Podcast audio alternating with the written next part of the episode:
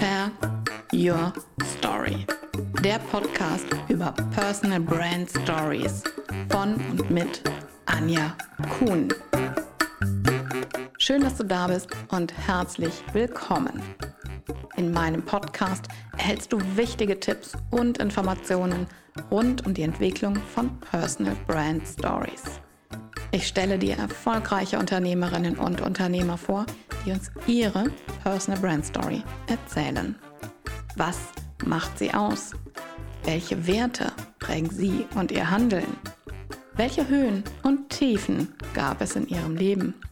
Wer oder was hat sie zu der Unternehmerpersönlichkeit geformt, die sie heute sind? All das und noch viel mehr ist Teil von Personal Brand Stories. Märchen oder Comic? Märchen. Krimi oder Sachbuch? Krimi. Epischer Roman oder Kurzgeschichte? Kurzgeschichte. Schöpfer oder Zauberer? Schöpfer. Hören oder lesen? Hören. Popcorn oder Nachos? Boah. Beides? Nachos gerne. Ich spreche heute mit Nils Hamidi. Er ist sektoraler Heilpraktiker für Physiotherapie und Bioenergetiker. Und das musst du, lieber Nils, sofort erklären. Herzlich willkommen und schön, dass du da bist. Vielen lieben Dank, Anja, für die Einladung. Ich freue mich sehr, hier zu sein und ähm, ich bin sehr gespannt, was auf mich zukommt heute. äh, gerne erkläre ich dir die beiden äh, Berufsgruppen. Der sektorale Heilpraktiker ist im Endeffekt für Physiotherapeuten eine ganz, ganz spannende Sache, weil er dir ermöglicht, dass du ohne eine ärztliche Verordnung den Menschen direkt behandeln zu können. Das heißt, wir haben ja schon in der Ausbildung verschiedene Befundtechniken erlernt, wo wir den Menschen untersuchen können, um letztendlich auch recht rasch dahin zu kommen, was derjenige hat. Und dann können wir ihn natürlich aufgrund des Befundes behandeln. Für gewöhnlich ist es aber so, dass der reine Physiotherapeut erst einen ärztlichen Auftrag benötigt, mhm. also eine Art Verordnung, Rezept vom Orthopäden, Hausarzt, Gynäkologen, wie auch immer, so dass wir dann letztendlich auch agieren dürfen. Das heißt, uns wird gesagt, was wir zu tun haben. Und mit dem sektoralen Heilpraktiker ist es uns möglich, dass wenn der Mensch jetzt nicht mal eben einen Arzt aufsuchen möchte, er zu uns kommen kann, dann darf ich ihn untersuchen, ohne dass er einen Arzt zuvor äh, gesehen hat. Und dann kann ich eine Diagnose stellen und ihn dahingehend behandeln. Das ist der sektorale Heilpraktiker okay. Physiotherapie. Und als positiver Nebeneffekt dürfte ich sogar physiotherapeutische Maßnahmen verordnen. Ach, das wusste ich noch gar nicht. Quasi wie ein Orthopäde. Ja. Und das ist natürlich besonders spannend für Privatpatienten, denn die Heilpraktik wird von so ziemlich jedem äh, privaten Unternehmen, was jetzt die Krankenkassen betrifft, äh, so ziemlich komplett äh, bezahlt. Das ist sehr, sehr schön. Mhm. Der Bioenergetiker oder vielmehr die Bioenergie Credo Extrasens war eine Coaching-Ausbildung, die ich im Anschluss meiner Physiotherapie-Ausbildung besucht habe. Mhm. Die ging ungefähr ein Jahr, wenn ich mich nicht irre. Und bei dieser Ausbildung ist es dir, ist dir beigebracht worden, wie du sehr, sehr stark auf deine innere Stimme hören kannst, wie du deine Intuition sehr, sehr schön wahrnimmst, ich spreche sehr gerne äh, als Alternative zur Intuition ähm, von meinem Engel oder von den Engeln, mhm. die dir immer wieder gerne Botschaften vermitteln. Und über diese Bioenergie schaffst du es den Menschen auch noch einmal auf einer schönen, positiven, spirituellen Ebene abzuholen, wo du die seelische Ebene noch einmal mit unterstützen darfst. Und ähm, dann lernst du sozusagen die Energien, mh, hm, viele kennen vielleicht den Begriff Prana, weiterzugeben um den Menschen auch in dem, wo er gerade steht, noch einmal positiv zu unterstützen. Ob das jetzt eine Schmerzsituation ist, die du reduzieren möchtest, oder ob du den Menschen ferner einfach wieder in die positiven Gefühle zurückholen möchtest, damit er einfach sein Thema in Angriff nehmen kann. Sind wir schon wirklich ganz mittendrin in deiner Arbeit. Ähm, kann das, was du jetzt gerade erzählt hast, die Arbeit mit der Energie, mit Prada, die Arbeit mit den Engeln, kann das jeder Patient von dir annehmen? Oder spürst du das auch sofort? Ähm, dieser Patient ist offen für spirituelle Methoden und dieser Patient ist nicht offen dafür. Okay, äh, sehr schöne Frage. Äh, zunächst einmal ist es so, dass es ja schon einmal interessant ist, warum derjenige überhaupt bei uns in der Praxis gelandet ist. Wir heißen hier bewusst rundum wohl ganzheitliche Physiotherapie und Osteopathie. Und es gibt immer einen Grund, weswegen der Mensch uns gerade aufsucht. Mhm. Das heißt, der erste Schritt, dass er in die spirituelle Richtung rein möchte, ist schon, dass er zu uns in die Praxis kommt. Und es ist jetzt nicht so, dass du zu mir kommst und ich würde zu dir sagen, pass auf jetzt, ne, wir arbeiten spirituell oder ich arbeite mit Engeln, sondern es ist einfach so, dass gefühlt ich sehr, sehr stark nach der Intuition, wir haben ja gerade schon drüber gesprochen, wie ich es jetzt nenne, oder Engel, ja. ähm, arbeite. Das heißt, ich erhalte gewisse Botschaften, intuitiv wie auch immer, und diese Botschaften gebe ich dann weiter in Form von Fragen, in Form von Anregungen. Und anhand der Reaktion von dem Menschen, der jetzt gerade bei mir ist, erfährst du, ob er dafür äh, offen ist oder nicht. Okay. Also ähm, eine Patientin von mir hat das sehr, sehr schön beschrieben. Mm, sie hat gesagt, Nils, ihr vermögt es, unbequeme Fragen zu stellen. Okay. Und wenn du eine unbequeme Frage stellst, bringst du halt den Menschen, der gerade bei dir ist, zum Nachdenken. Und wenn er darüber nachdenken möchte, dann macht er das. Wenn er gerade dazu nicht bereit ist, dann macht er das nicht. Und dann bohren wir auch nicht weiter. Was sind das für Fragen? Naja, die Frage ist zum Beispiel, warum bestimmte Dinge in ihrem Leben oder in dem Leben nicht verändert werden. Also Beispiel, ich habe einen Menschen bei mir in der Praxis, der genau weiß, dass es für ihn das Beste wäre, nach Norddeutschland am besten eigentlich auf eine Insel zu ziehen. Mhm. Aufgrund von Atemproblemen, körperlichen Symptomen und weil er sich einfach auch nicht hier, wo er jetzt gerade ist, wohlfühlt. Also er kennt seine Lösung. Mhm. Und dann frage ich ihn natürlich, was hält dich davon ab? Zum Beispiel der Mut. Mhm. Das heißt, wir arbeiten am Vertrauen, wenn er das möchte. Möchte er aber nicht. mhm. So, und dann lässt du den Menschen da, wo er gerade ist. Mhm. Und wenn er sich dahingehend öffnen möchte oder an dem Vertrauen, am Mut arbeiten möchte, dann wird er sich schon dahingehend melden. Aber Fakt ist eins, die Symptomatik, die er hat, lässt sich nur immer mal wieder reduzieren, sie kommt aber immer mal wieder. Und im Endeffekt kennt er seine Lösung. Nur ist er momentan nicht dazu bereit, das zu machen. Und wenn du ihn dann dahingehend fragst, ist das eine unbequeme Frage, weil er mhm. genau weiß, dass er selbst der Meister ist. Ist dann schon mal ein Patient nicht mehr wiedergekommen? Ja, das kann schon mal passieren. Ähm, ist dennoch sehr, sehr selten, mhm. was total positiv ist, weil uns doch sehr, sehr viele Menschen recht rasch vertrauen.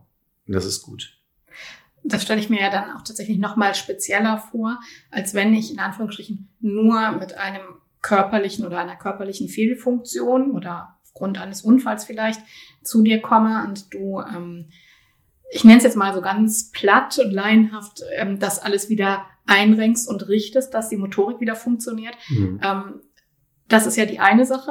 Und die andere Sache dann tatsächlich sich so hinzugeben, und dir so zu vertrauen, dass du eben auch ähm, auf der anderen Ebene mit mir arbeitest, ja. also auf der mentalen Ebene. Ja.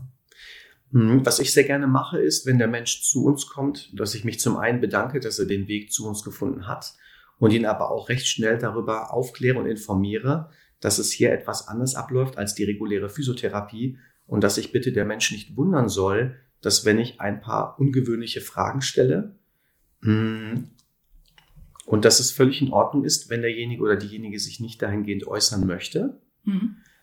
Was allerdings sehr, sehr stark zu der Regenerierung oder Regeneration der Symptomatik beitragen kann. Und wenn du schon die Spielregeln eröffnest und wenn du sehr offen und klar das kommunizierst, dann weiß eigentlich schon derjenige oder diejenige, was auf ihn zukommt. Und dann kann er sich doch recht rasch auch gut öffnen. Und das ist für mich immer wieder ein super schöner Vertrauensbeweis, dass wenn du einen Menschen äh, für 40 Minuten das erste Mal zum Beispiel betreust, dass er sich super schnell öffnet. Mhm. Und das ist grandios. Und das öffnet einem immer wieder das Herz. Ähm, und ich bedanke mich auch immer zu dafür, dass derjenige sich dahingehend dann so geöffnet hat. Weil ihr beschäftigt euch ja dann schon noch eher mit der Ursache, das als ähm, nur mit dem Symptom. Weil ein verspannter Nacken, eine ähm, verkrampfte Muskulatur ist ja das Symptom das ist richtig. Und ähm, wie tief gehen die Patienten? Das ist wahrscheinlich auch sehr unterschiedlich. Es kommt halt immer wieder darauf an, wo gefühlt der Ursprung zu finden ist. Unsere Praxis ist ja sehr, sehr stark darauf spezialisiert, sich mit Menschen auseinanderzusetzen, die Kieferprobleme haben. Also Kiefer nicht von Baum, sondern Kiefer von Mund. ja, also alle Menschen, die zum Beispiel pressen, knirschen und mit dem Kiefergelenk gerne auch einmal knacken. Und wenn du dir dieses Symptom anschaust, dann ist sehr oft der Ursprung im Stress, in der Anspannung, im Perfektionismus zu sehen. Ich will das jetzt nicht alles über einen Kamm scheren, das ist nur ein Teil. Mhm. Und je nachdem, wie die Symptomatik gerade ausschaut, kann es halt entweder rein physiotherapeutisch so ausschauen, dass derjenige einfach schlecht sitzt. Mhm. Ja, und dann gehst, gehst du halt dann dahin und machst halt mit ihm eine Haltungskorrektur, eine Haltungsschule und erklärst ihm, wie wichtig es ist, sich ordentlich hinzusetzen. An alle Hörer, es ist jetzt nicht so, dass man sich durchgehend gerade hinsetzen soll, sondern dass man sich auch bewegen soll im Sitz, weil ein durchgehendes gerades Sitzen auch irgendwann unangenehm ist, genauso wie das krumme Sitzen. Die Frage ist allerdings, woran liegt es denn überhaupt, dass er krumm sitzt? Ist es jetzt wirklich so, dass einfach der Stuhl nicht so schön ist? Ist es so, dass er vielleicht zu bequem ist und sagt, naja, habe ich jetzt gar keine Lust drauf? Fehlt da vielleicht das körperliche Bewusstsein? Fühle ich mich bei der Arbeit gerade irgendwie erniedrigt und sacke deswegen in meinem Stuhl zusammen? Also wir versuchen da schon einen sehr, sehr großen Blickwinkel einzunehmen um das nicht nach Maßgabe des Kataloges dick, dick, dick, abzuarbeiten. Das ist sehr, sehr individuell tatsächlich. Viele knirschen ja auch nachts mit den Zähnen ne? ja. und wachen mit Kieferschmerzen auf, weil sie was auch immer verarbeitet haben. Ne? Mhm. Gibt es dafür einen Tipp? Ein Tipp, dass man nicht mehr knirscht, meinst du? Ja, wie man das, ähm, wie man da schon mal sich das schon mal lockern kann. Gibt es da irgendwas? Äh, zunächst einmal ist es wichtig, dass du weißt, dass wenn jemand knirscht, ja letztendlich die Kaumuskeln aktiv sind. Und äh, wenn du dich jetzt auf der anatomischen Ebene mehr dahingehend beschäftigst, wirst du recht schnell feststellen, dass es nur einen einzigen Muskel gibt, der den Mund öffnet und ganz viele Muskeln gibt, die den Mund schließen. Das heißt, wenn jemand knirscht, kann er davon ausgehen, dass der Mundöffner ziemlich unterentwickelt ist, weil wir den auch im Alltag nicht so oft öffnen, den Mund. Nur wenn wir mal essen, aber wir laufen hier nicht mit offenem Mund rum. Okay. Also um auf die Übung ähm, zuzukommen, ja, ähm, zurückzukommen, ist es so, dass du einfach den Mund öfters mal ganz weit aufmachst, um die Kaumuskulatur ein bisschen was aufzudehnen. Das ist eine sehr, sehr schöne Übung. Ne, man kann dabei den Kopf nach hinten nehmen, du öffnest den Mund ganz weit und dehnst dadurch die Kaumuskeln. Das wäre jetzt eine Sache, die du aktiv mit dem Mund durchführen kannst. Finde ich ja total spannend. Da habe ich, also wusste ich jetzt auch noch nicht, dass man ähm, dass man sehr viel mehr Schließmuskulatur am, am, ja. am Kiefer hat als nur einen einzigen, der für das Mundöffnen zuständig ist. Mhm, absolut. Natürlich kannst du auch wiederum deine gesamten Kaumuskelpartien an der Wange man erreicht die natürlich auch noch an anderen Stellen, aber man kann die halt wunderbar ausstreichen, massieren, man kann die drücken und halten. Ganz wichtig, bitte kein Kaugummi kauen, fällt mir gerade an der Stelle aus, ähm, ein. Es ist keine gute Sache, durchgehend Kaugummi zu kauen. Ne? Also man kann die halt wunderbar ausstreichen, die Muskulatur massieren. Oder, ich hoffe, dass ich das jetzt gut über den Podcast rüberbringe, man nimmt sich im Endeffekt seine linke Hand, Pendant rechte Hand, klar, ne, für die linke Kauleiste. Und dann würdest du hingehen und mit deinem rechten Daumen und Zeigefinger wie so eine Pinzette in die Schwimmhaut zwischen Mittel- und Ringfinger der linken Hand die Schwimmhaut greifen und diese Schwimmhaut massieren. Und das ist der Reflexpunkt für die Kiefermuskulatur links. Selbstverständlich sollten wir, wenn wir den behandeln und dadurch die Kaumuskulatur lösen wollen, nicht unbedingt die Zähne aufeinander drücken. Das wäre recht ungünstig, ja. Äh, aber du kannst halt wunderbar über diesen Reflexpunkt schon wieder hier die Spannung rausnehmen. Großartig. Super. Ja. Vielen Dank. Ja, aber wichtig, Symptombehandlung. Das ja. ist noch nichts Ursprüngliches. Das heißt, auch da unbedingt danach gucken, wo kommt's her. Absolut. Mhm. Kann schon auch an der Schlafposition liegen. Bauchschlafen ist nicht gut. Ja, aber Bauchschlafen ist ja so bequem. Das ist, äh, das kann ich total nachvollziehen. Hm, stell dir Folgendes vor. Du sitzt jetzt gerade, mhm. okay? Und ich stelle mich jetzt einmal hin. Vielleicht setzt du einmal hier deine Füße in Ruhe ab. Genau. Und jetzt stelle ich mich links von dir hin. Ja, ich sehe dich jetzt im Profil. Mhm. So, und jetzt drehst du deinen kompletten Kopf nach links. Und jetzt nehmen wir mal an, du liegst so auf dem Bauch. Deine rechte Wange liegt auf dem Kopfkissen, okay? Mhm. Und jetzt reden wir so sechs Stunden. Ja. Voll unbequem, oder? Voll unbequem. Voll unbequem. Und das recht. ist eigentlich das ja. äh, interessanteste Beispiel, was du nutzen kannst, um zu erkennen, äh, dass Bauchschlafen einfach schlecht ist. Aber auch dafür gibt es eine wunderbare Strategie, das assig abzugewöhnen. Okay. Möchtest du wissen? Wenn, die, wenn du sie mit uns teilen möchtest, sehr gern. Ja, ganz simpel. Ganz simpel. Mm, die Strategie ist, nehmt euch einfach ein zusätzliches Kissen mit ins Bett. Und dieses Kissen, nehmen wir mal an, ihr liegt jetzt auf der rechten Seite, umarmt ihr und presst euch das gegen die Brust. Jetzt sind die Arme in einer guten Position, durch das Kissen gepolstert und durch den Druck, den man sich auf die Brust aufbaut, denkt der Körper, du liegst schon auf dem Bauch. Ach. Und dadurch hast du nicht so sehr das Verlangen, dich auf den Bauch zu drehen. Ach. Und so kannst du es dir sehr gut abgewöhnen. Brauchst dafür eine Motivation beziehungsweise einen ganz klaren Grund. Bei unseren Menschen, die in die Praxis kommen, ist der größte Grund immer der Schmerz. so. Ähm, und du brauchst ungefähr 30 Tage, um dir das abzugewöhnen. Aber eins garantiere ich dir. Wenn du das abgewöhnt hast und du würdest dich danach wieder auf den Bauch drehen, ist es mega unbequem.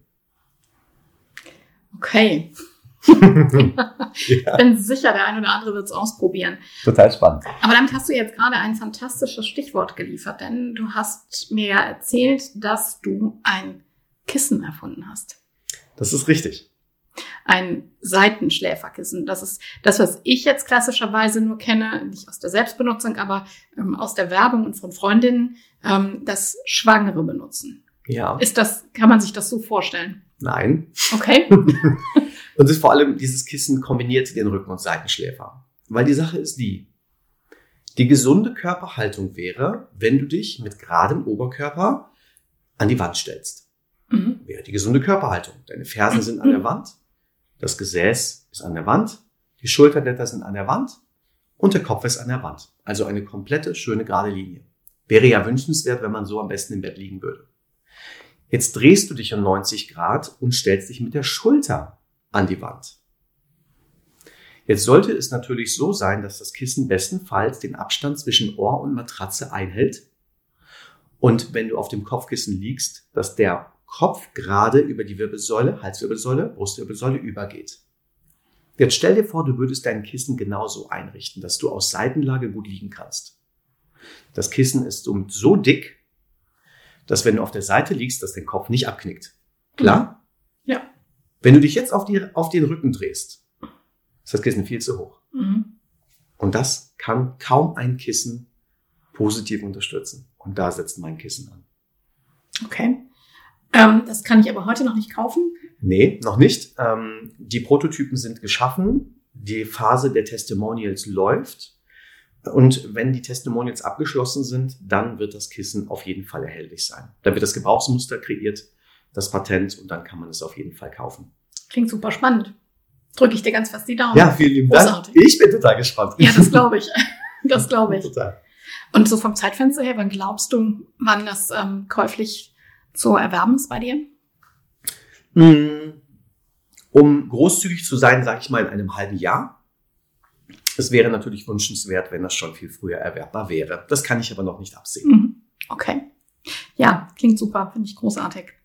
Danke. Wusstest du denn schon immer, dass du in diese berufliche Richtung, dass, die, dass du diesen Weg einschlagen würdest? Du meinst die Richtung des Physiotherapeuten? Genau. Mm, Nee, wusste ich nicht. Ich wollte eigentlich Englisch- und Sportlehrer werden. Okay. Und ganz früher wollte ich tatsächlich Toningenieur werden, weil ich ja äh, musikalisch unterwegs bin. Mhm. Nicht mit Musizieren, mit ähm, Klavier oder irgendwas, sondern als DJ. Mhm. Und dadurch, dass ich eher ja der Hörer bin, ja, wie wir das ja gerade eben schon festgestellt haben, ähm, arbeite ich halt sehr, sehr gerne über die Musik und über das Gehör. Mhm. Und daher wollte ich tatsächlich ein äh, Toningenieur werden. Dadurch habe ich mich, aber ich habe mich dann irgendwann dagegen entschlossen tatsächlich und wollte dann englischen Sportlehrer werden. Und während der Phase meines ähm, Abis bin ich durch mein Abitur gefallen, obwohl ich mich tatsächlich gut vorbereitet hatte. Und ich hatte leider den ungünstigsten Fall erwischt, weil ich in allen drei Fächern nach unten abgewichen bin. Das heißt, ähm, ich hätte so oder so mein, Medi äh, mein Medizinstudium, sag ich schon, mein Sport- und Englischstudium mh, nicht antreten können, Mhm. weil ich ja mein Abi nicht hatte. Und dann hatte ich fünf Tage Zeit, mich auf die Bestehensprüfung vorzubereiten. Und in dieser Phase musste ich mir einen Alternativplan überlegen, für den Fall, dass das Abi nicht funktioniert. Und dann kam ich tatsächlich ähm, über meinen Coach den ich äh, sehr, sehr lange zu der Zeit ähm, aufersucht hatte, ähm, dazu, dass er mir empfohlen hatte oder vielmehr ans Herz gelegt hat, doch einen Job zu wählen, wo ich Menschen berühren kann. Und das war ein totales Stichwort für mich. Und dann habe ich halt sehr viel reflektiert und habe gesagt, okay, wo kann ich Menschen berühren und wo ist Sport drin? Und dann kam ich tatsächlich auf Physiotherapie. Und das ist ein spannender Sprung, ja. ja. Und dann habe ich mich fest dazu entschlossen, Physiotherapeut zu werden, komme was wolle, und habe das Abi geschafft. Ich habe die Bestehensprüfung äh, gemacht und habe äh, mit sehr viel Punkten, also mit mehr Punkten als die, die ich eigentlich brauchte für mein Abi abgeschlossen. So als wäre diese Phase nochmal eine Korrektur der Windrichtung. Mhm. Und ich hätte tatsächlich auch mein Studium danach anschließen können vom Abi her. Ich hatte mir aber fest vorgenommen, Physiotherapeut zu werden. Und dann habe ich das natürlich durchgezogen. Wahnsinn, ne? was, ist, ähm, was so ein Entschluss oftmals ausmachen kann. Aber es ist ja auch verrückt, in drei Fächern auszugleichen. Das weiß ich von einer früheren Freundin. Das ist ja schon brutal. Also drei Fächer so zu lernen, dass du in den mündlichen Prüfungen die Punkte schaffst. Weißt du noch, wie viele Punkte du schaffen musstest? Ähm, ich brauchte 24. Und das ist ja schon viel. Ja. Also meine Lehrer haben auch gesagt, Nils, das ist nicht wirklich mhm. möglich. Mhm. So, voll, voll motivierend, würde ich sagen. Ne? Ähm, aber gut, ich hatte ja den Alternativplan für den Fall, dass es nicht funktioniert. Mhm. Und ganz ehrlich, ich hatte mich vorbereitet vorher. Hatte ich ja. Ich hatte mich ja selbst gefragt, warum ich durchgefallen bin. Weißt du es heute? Nee. Wahrscheinlich, weil ich äh, eine Korrektur brauchte. Also eigentlich kam mir das Durchfallen des Abis sehr gelegen. Eigentlich hat es dir ja sogar den richtigen Weg gezeigt. Ne? Absolut. Was ich dabei noch total ungewöhnlich finde, ist, ähm, du hast gerade von deinem Coach erzählt, dass es ja in dem Alter zwischen 18 und 20 eher selten, mhm, dass man in dieser Zeit einen Coach hat. Was war das für ein Coach und wie bist du dazu gekommen, dir einen Coach zu suchen? Ja. Ähm, Zunächst einmal muss ich sagen, dass ich total dankbar dafür bin, dass ich den Coach in so jungen Jahren aufsuchen durfte. Der Grund dafür war sicherlich meine Mutter, ähm, die in ihrer, also nach der Scheidung nur am Rande erwähnt, hat sie keine leichte Zeit gehabt, auch vorher sicherlich nicht, und hat dann durch Zufall diesen Menschen ähm, getroffen. Gibt es ja eigentlich nicht Zufälle. Mhm. Und hat dann angefangen, Coachings zu machen, auch verschiedene Ausbildungen spiritueller Richtung, Hypnose und so weiter. Und ich wurde dann tatsächlich in meiner Jugend, vielleicht sogar im Teenageralter, so 14 Jahre war ich, da habe ich das erste Mal gesehen, dass meine Mutter anfing zu pendeln. Ja, die hat dann verschiedene Sachen gemacht und ich so in meinem Leichtsinn dann gefragt, was machst du denn da, ja? Mhm. Und dann sagte sie, na ja, ähm, ich mache dies und das. Ähm, wenn du willst, kann ich dir das näher erläutern, musst du aber nicht dran glauben. Mit anderen Worten wurde ich halt schon mit jungen Jahren sehr, sehr stark mit spirituellen Themen konfrontiert. Und das ja in einer Zeit, in der man als Jugendlicher ja sowieso erstmal gegen Eltern rebelliert. Ja. Und wenn, wie du sagst, ne, ihr habt gerade die Scheidung erlebt, das macht ja auch ganz viel mit dir. Ja, total. Und das und, heißt, du hast dich da auch schon dafür geöffnet. Mm, das hat ein bisschen gebraucht tatsächlich. Mhm. Äh, und dann kam es tatsächlich, glaube ich, mit 16 oder so, dass ich das erste Mal zum Coaching gegangen bin, auch um einfach ähm, die Thematik mit meinem eigenen Vater aufzuarbeiten, ähm, habe dann viele Dinge erfragt und so, ähm, habe dann mit meiner Mutter sehr viele Gespräche geführt tatsächlich. Mm, das war nicht wirklich leicht, überhaupt nicht. Und dann hat sich das Ganze aber immer mehr intensiviert. Bis ich dann irgendwann doch recht regelmäßig zum Coaching gegangen bin. Und man muss sagen, dieser Coach hat eine unfassbare Gabe, seine innere Stimme zu, wahrzunehmen oder wie ich ja auch schon einleitend gesagt habe, seinen Engel zu hören. Mm, er arbeitet als Medium, als, äh, hat halt einen medialen Kontakt. Und durch diese Coachings und vor allem halt in der Phase, wo ich dann das Abi nicht geschafft hatte, hatte ich ihn halt noch einmal aufgesucht und habe auch tatsächlich gefragt, was ist denn überhaupt meine Berufung? Und es ist ein Geschenk, das gehört zu haben. Mhm. Das eine ist, es zu hören, das andere ist, es umzusetzen. Und ich wusste, dass meine Berufung es ist, ein Teil meiner Berufung es ist, Menschen zu berühren. Und ich habe für mich dazu, ähm, ich habe mich dazu entschlossen, dann Physiotherapeut zu werden. Die Physiotherapie-Ausbildung allerdings war überhaupt kein Zuckerschlecken. Und ich war wirklich so im letzten Drittel am Überlegen abzubrechen, weil ich es einfach so hart fand. Ich fand es super schwierig. Inhaltlich? Mm, beides, also sowohl inhaltlich als auch, mm, dass ich mit teilweise mit den Lehrern nicht richtig zurechtkam. Mhm. So, und es hängt sehr, sehr oft auch einfach an den Lehrern, mm, wie der Stoff individuell vermittelt wird. Und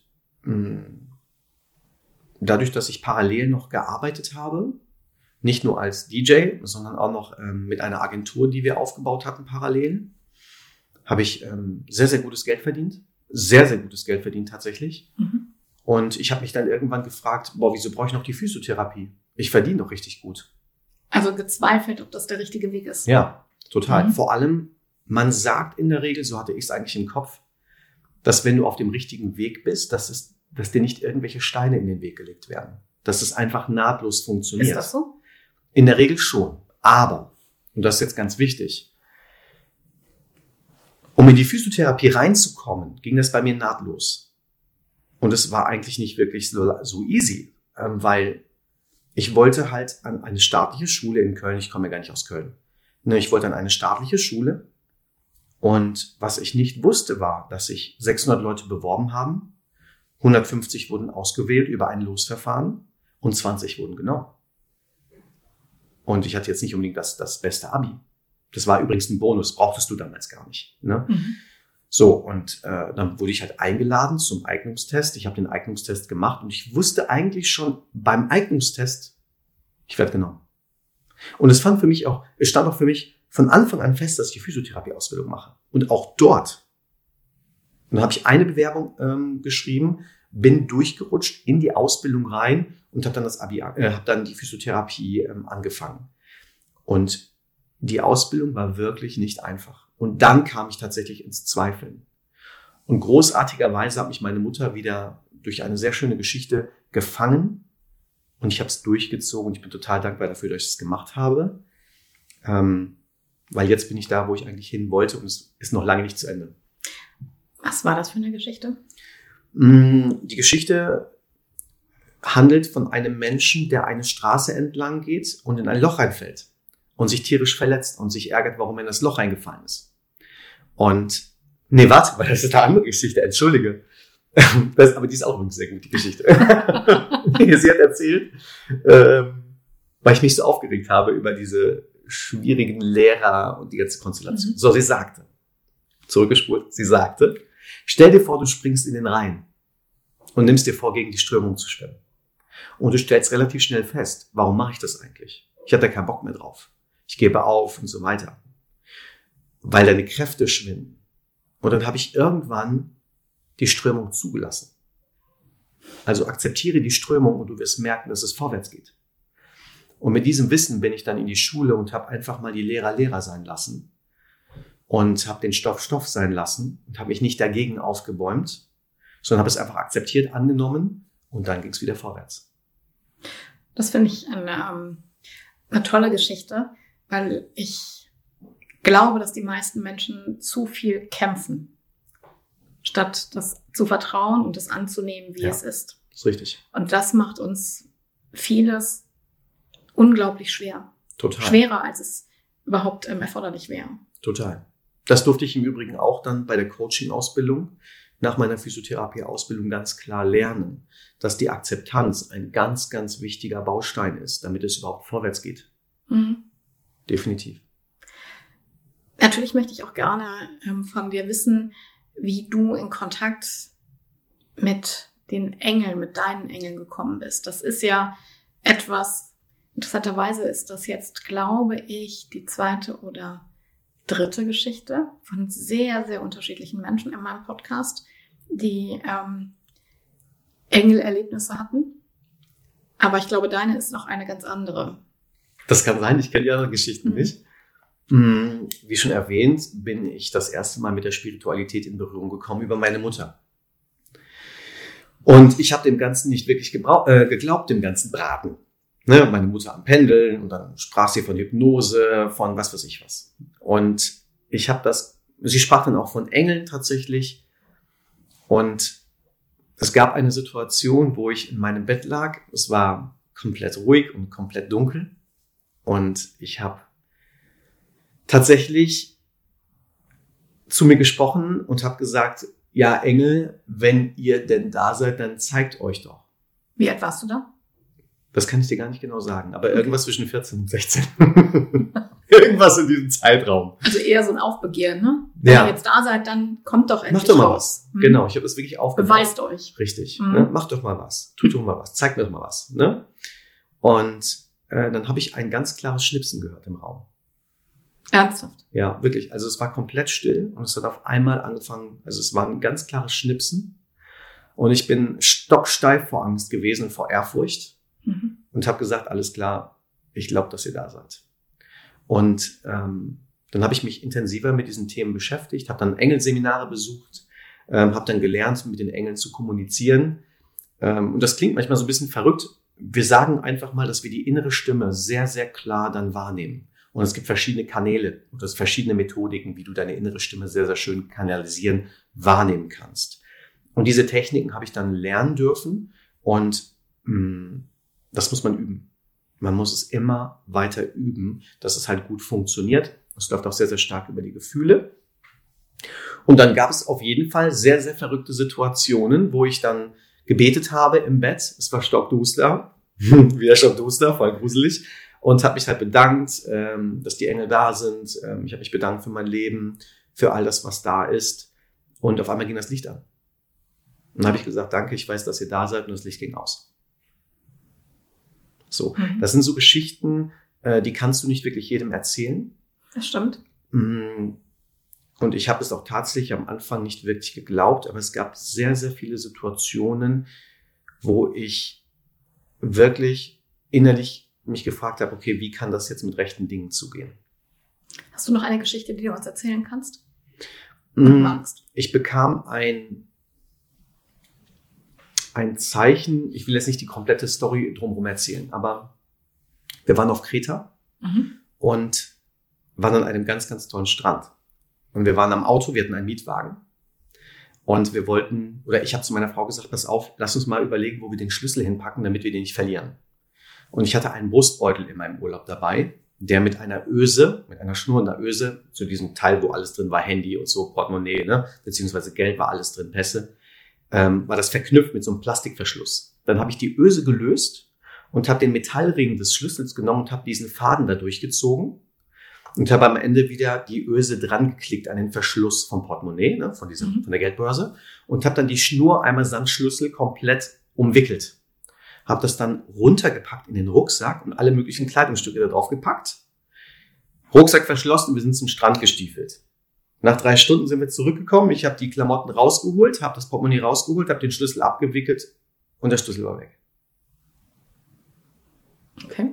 So. Auto war übrigens noch da. so. Und ich habe so eine Gänsehaut bekommen, weil ich es nicht begriffen habe, warum mir das gerade passiert ist. Oder dass uns das gerade passiert ist. Meine Frau hat auch, hä? War nichts im, im, im Rucksack. Da sind wir am, bin ich am Strand entlang gelaufen habe den gesucht. Pustekuchen.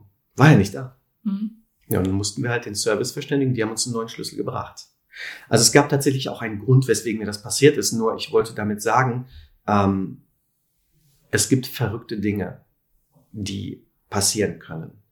Oder auch eine sehr schöne Sache, ich war in einer Behandlung, in einer Physiotherapiebehandlung, in Form eines Zeichens, ja, und habe mich in der Behandlung, habe ich über die Behandlung, die davor war, nachgedacht und war mit meiner Leistung nicht zufrieden. Der Patient war voll zufrieden, aber ich war mit meiner Leistung nicht zufrieden. Ich hätte noch dies machen können, das machen können, jenes machen können. Und das Problem war damals bei mir, dass der innere Selbstzerstörer dann anfing. Boah, du bist nicht gut genug, du bist schlecht, du musst die Physiotherapie aufhören, du musst was anderes machen, du bist nicht gut und so weiter. Ja, jedenfalls habe ich dann in den Gedanken so ein bisschen was rausgeguckt. Vor uns ist direkt äh, eine Hauptstraße und auf einmal hielt ein riesen LKW vor dem Fenster. Und als der zum Stillstand kam, war eine wunderschöne Frau abgedruckt auf dem LKW, die mich ganz freundlich anlächelte, den Daumen hoch hielt und oben rechts stand Profi. und dann wurde ich komplett rausgerissen und habe gesagt, danke, weiß Bescheid. Mhm. Oder vielleicht auch noch eine ganz tolle Geschichte. Ähm, zum Beginn meiner Selbstständigkeit, wo ich mich selbstständig machen wollte, kam ich in eine Phase des Zweifels. Ich war mir nicht sicher, ob das der richtige Weg für mich ist. Und dann stand ich in den ersten Räumlichkeiten, die ich bezogen habe. Und habe so nach oben gebeten und habe gesagt, Leute, wenn ich auf dem richtigen Weg bin, gebt mir ein Zeichen bitte. Habe ich mich bedankt und musste dann im gleichen Tag noch Dokumente wegschicken für das Finanzamt. Bin zum, äh, zur Post geradelt und habe an den Automaten für die Briefmarken Geld eingeworfen. Und während des Einwerfens stellte ich fest, oh, mir fehlen 10 Cent für die passende Briefmarke. Und auf einmal flog was an mir vorbei. Ich so, hä, was ist das denn? Hab mich dann zur Seite gedreht und war dann ein älterer Herr, der sagte, kann das sein, dass das Ihnen gehört und reicht mir eine 10 Cent Briefmarke. Ich habe direkt ein positives Gefühl bekommen. Ich wusste Bescheid, worum es ging. Danke, habe mich selbstständig gemacht. Sehr cool. Ja, also es, man muss im Grunde genommen nur bitten und aufmerksam sein. Und über, sein, über das Gefühl kann man dann überprüfen, ob das jetzt wirklich ein Zufallsding ist, glaube ich jetzt nicht dran, ne? oder ob es wirklich ein klares Zeichen ist. Nach dieser kurzen Unterbrechung geht es gleich spannend weiter. Bist du Unternehmerin oder Unternehmer? Möchtest du deine Personal Brand mit Leben füllen? Hast du vielleicht einen Knick in deiner Biografie und weißt nicht, wie du ihn in deiner Kommunikation über dich professionell transportieren kannst? Dann lass uns zusammenarbeiten. Ich entwickle und schreibe für dich deine Personal Brand Story und unterstütze dich dabei, sie zu verbreiten. Vereinbare noch heute ein kostenloses Vorgespräch mit mir. Den Link dazu findest du auf meiner Webseite www.anjakuhn.com oder in den Shownotes zu dieser Folge. Ich freue mich darauf, dich und deine Geschichte kennenzulernen. Und jetzt weiterhin viel Spaß mit dieser Podcast-Folge. Kommt jeder aus deinem Umfeld, ähm, kann, können alle damit umgehen? Auch alte Freunde? Oder gibt es Zweifler und Kritiker? Oder gab es sogar am Anfang Zweifler und Kritiker, die gesagt haben, oh Nils, was du da erzählst, ist echt abgehoben?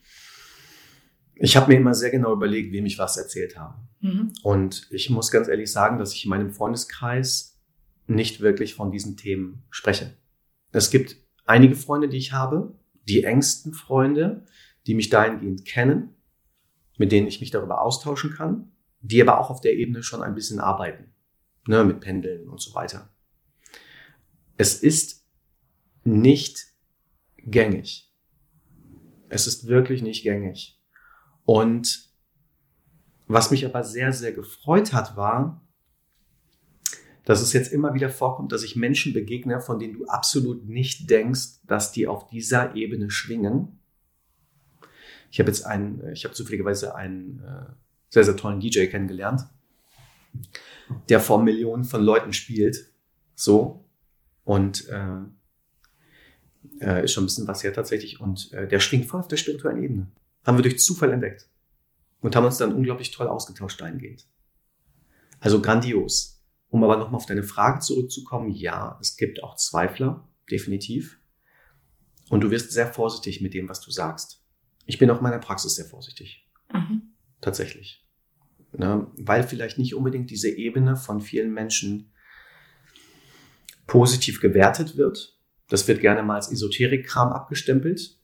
Und das ist völlig okay, wenn die Menschen das so sehen. Und ich will das auch nicht jedem auf die Nase binden. Aber Fakt ist eins, wenn die Menschen zu uns in die Praxis kommen, schwingt immer diese Ebene mit. Und das Positive ist, dass ich die Menschen damit doch gut erreichen darf und kann. Hast du das Gefühl, dass sich aktuell etwas ändert? Ja, absolut. Ganz stark, seitdem äh, Covid aufgetaucht ist. Mhm. Ähm, total. Und man sagt auch, das habe ich vor zwei oder drei Jahren ähm, in einem Beitrag gehört, in einem spirituellen Beitrag, dass die Welt dabei ist, in eine neue Dimension einzutauchen.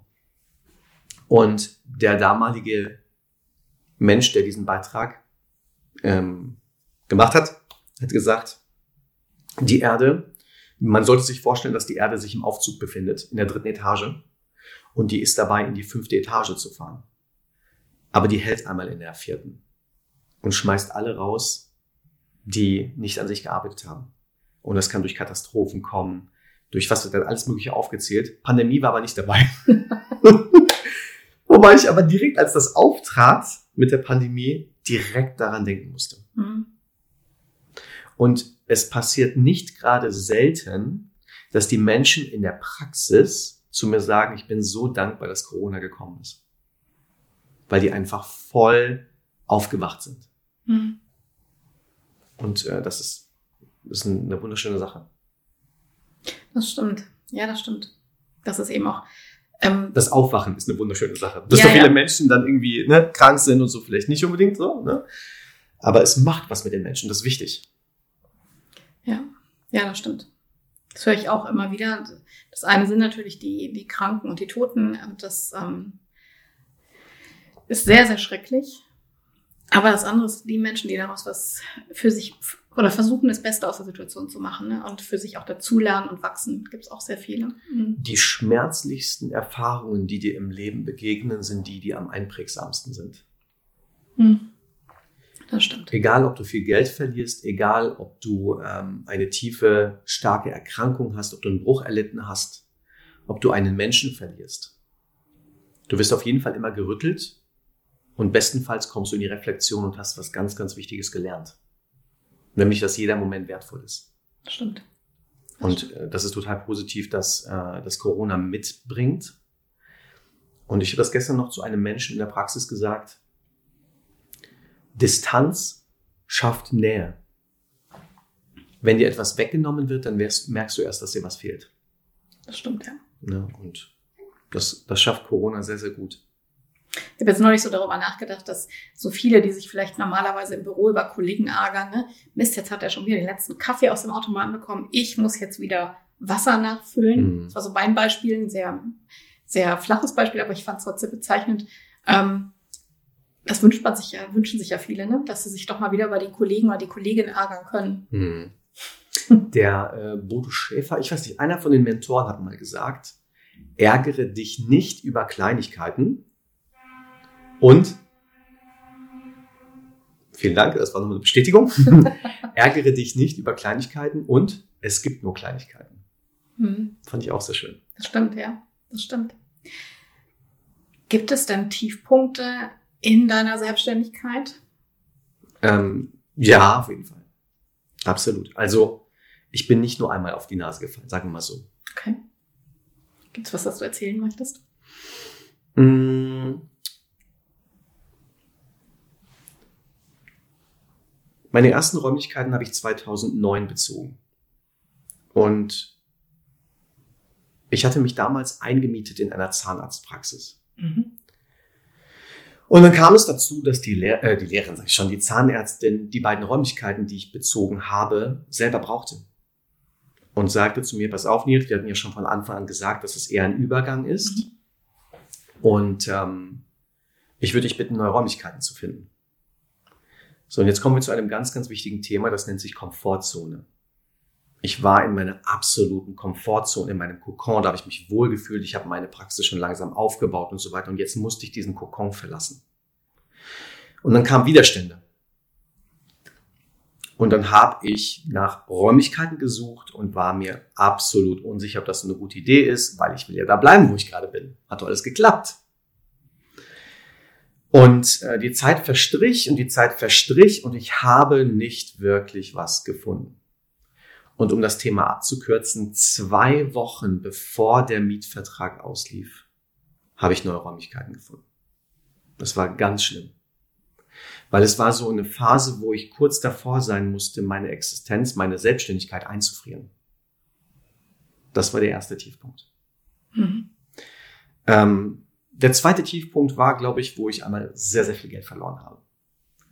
Ähm, weil ich habe natürlich über die Praxis sehr gut wirtschaften dürfen und wollte mit dem Geld etwas anstellen, äh, investieren und so weiter. Und dann bin ich auch massiv auf die Nase gefallen. Ich habe richtig viel Geld verloren.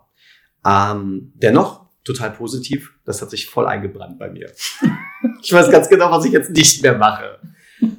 Und Corona hat sicherlich auch noch mal mich richtig gut in die Knie zwängen können, weil ich das erste Mal damit konfrontiert wurde, Menschen zu kündigen, die ich nicht kündigen wollte. Mhm. Ähm, das war auch richtig heftig für mich. Wie viele Personen musstest du entlassen? Drei. Und wie groß ist das Team gewesen? Zehn.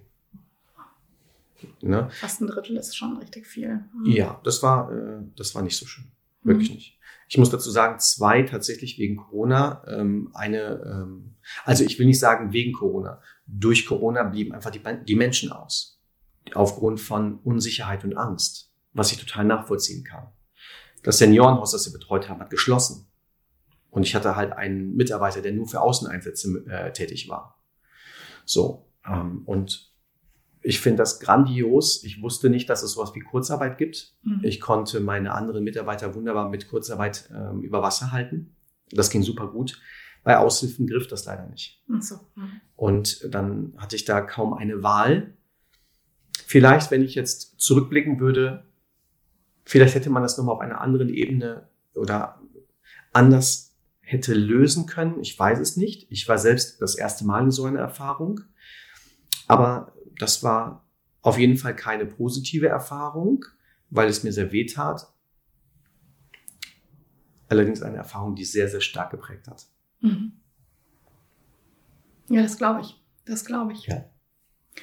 Was würdest du sagen, was dich antreibt? Was treibt mich an? Mich treibt an, zu wissen, das gefunden zu haben, was mich wirklich erfüllt. Und das ist diese Berufung. Mm, Etwas gefunden zu haben, wo ich Menschen unterstützen kann. Mhm. Es geht jetzt nicht so sehr um das Feedback, was man von den Menschen erhält, sondern es geht darum, dass ich eine Tätigkeit gefunden habe, was wirklich Sinnvolles zu machen. Für einen Job bezahlt zu werden, wo ich Schmerz nehmen kann. Wie cool ist das denn? Das stimmt, ja. Ja. Richtig cool. Und wenn dir das auch noch Freude bereitet, dann ist das natürlich grandios. Super schön. Und ich bin total gespannt, was mich noch in Zukunft, ähm, was mir noch in Zukunft begegnet. Vor allem, was sich jetzt über die Kissen ausentwickelt. Was hast du für Ziele? Mein Ziel ist es immer, Menschen, also es gibt zwei Dinge. Beruflich jetzt gesehen, Mhm. ja. Ich spreche jetzt nicht von dem Privaten. Das eine ist es, möglichst viele Menschen auf einmal zu erreichen und die positiv zu unterstützen. Deswegen habe ich so viel für das Kissen gemacht. Mhm.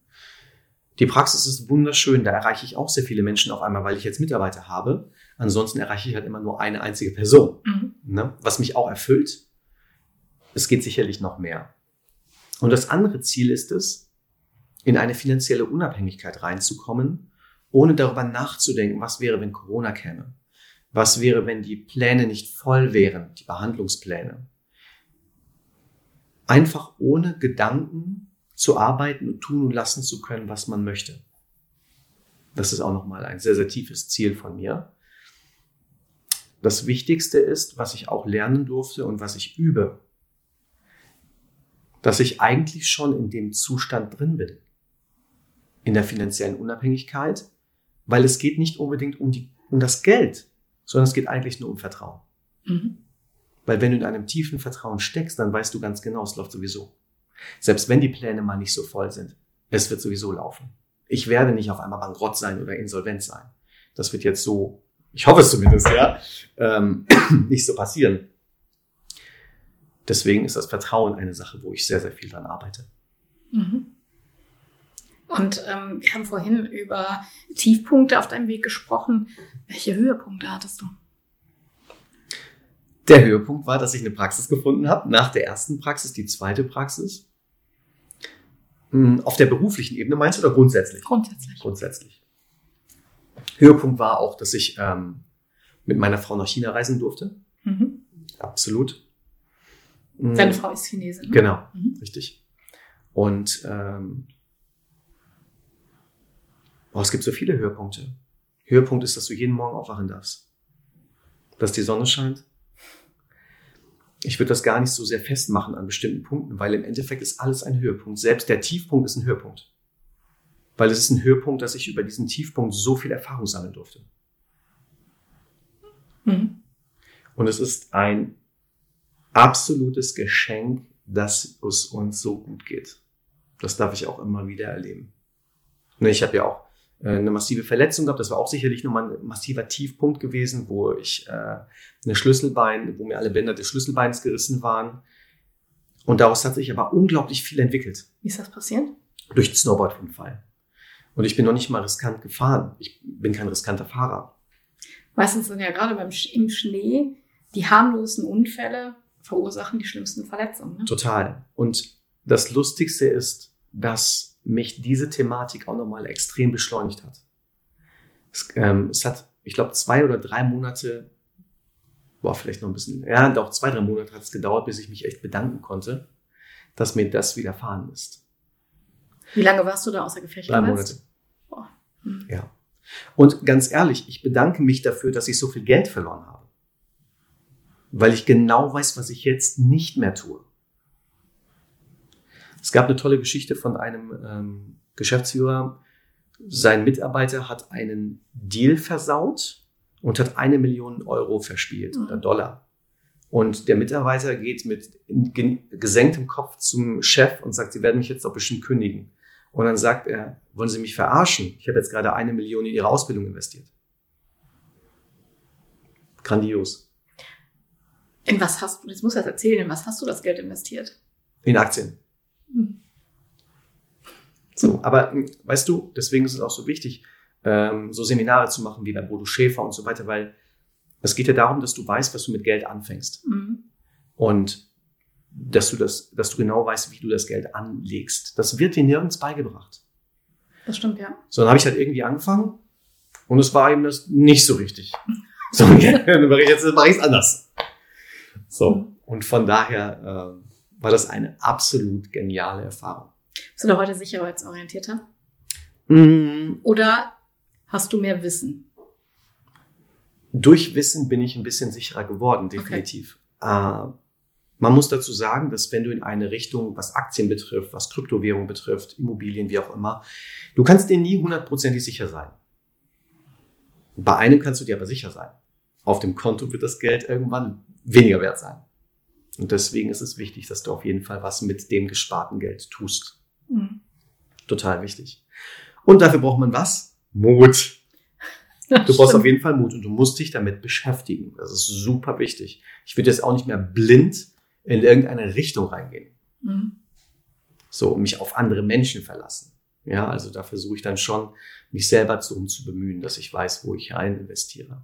Mhm. Was ich noch gerne wissen möchte, du hast gesagt, du kommst ja nicht aus Köln. Wo bist du denn aufgewachsen? Aufgewachsen bin ich in Lüdenscheid.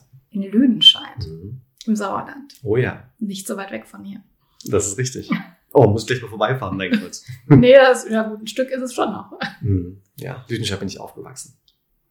Und wie hat sich da, also gut, in Köln war dann deine Ausbildung, ne? aber ähm, Was habe ich nach Köln verschlagen? Die Ausbildung? Hm, ich kannte Köln schon von früher, weil viele Verwandte von uns hier in Köln wohnen. Ah, okay.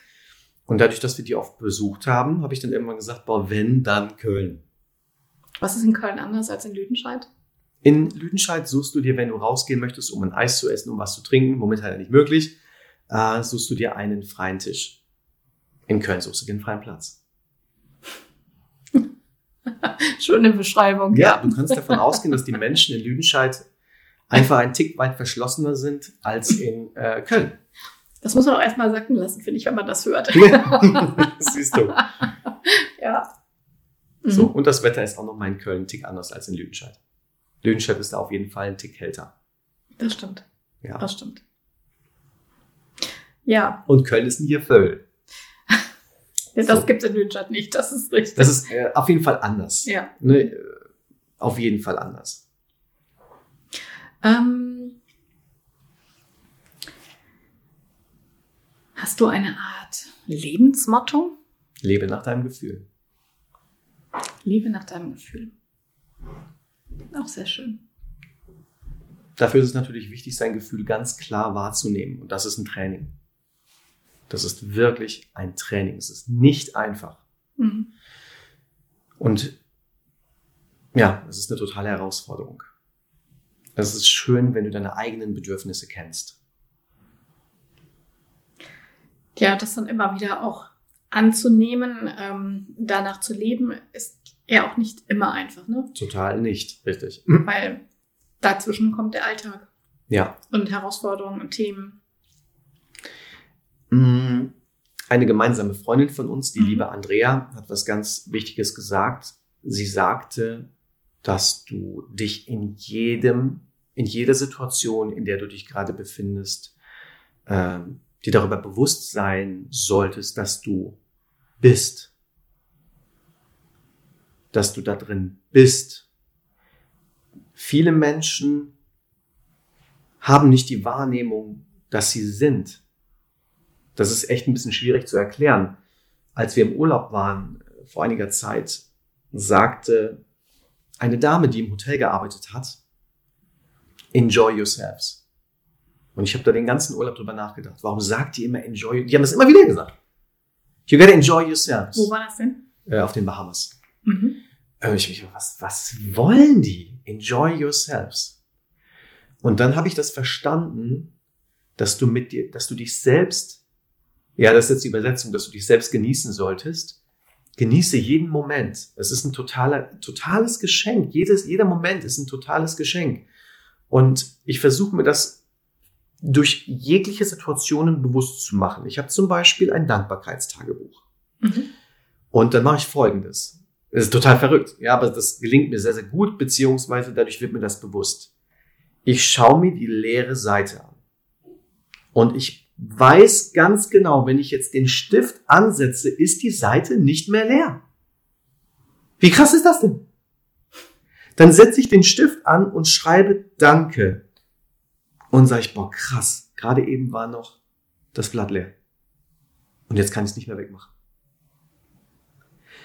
Und es ist, jetzt stell dir vor, du schaffst es, egal wie schlimm oder wie positiv deine Situation, dein Alltag verläuft, dir bewusst zu werden, dass du lebst und diese Situation erleben darfst. Boah, wie grandios. Grandios. Und ich versuche mir das immer so vorzustellen, wie auch jetzt in unserer, in unserer Situation. Ich stelle mir vor, wie ich meinetwegen vom Mond aus die Erde betrachte und ich sehe einen ganz hellen Lichtstrahl, der mich trifft. Und ich weiß, hier bin ich. Und der Lichtstrahl ist durchgehend an. Der ist durchgehend an, egal wo ich bin. Und er versorgt mich durchgehend mit Dankbarkeit. Also werdet euch bewusst darüber, dass ihr seid. Ich hatte einen Menschen bei mir in der Praxis, der, äh, ähm, der geheiratet hat. Voll positiv.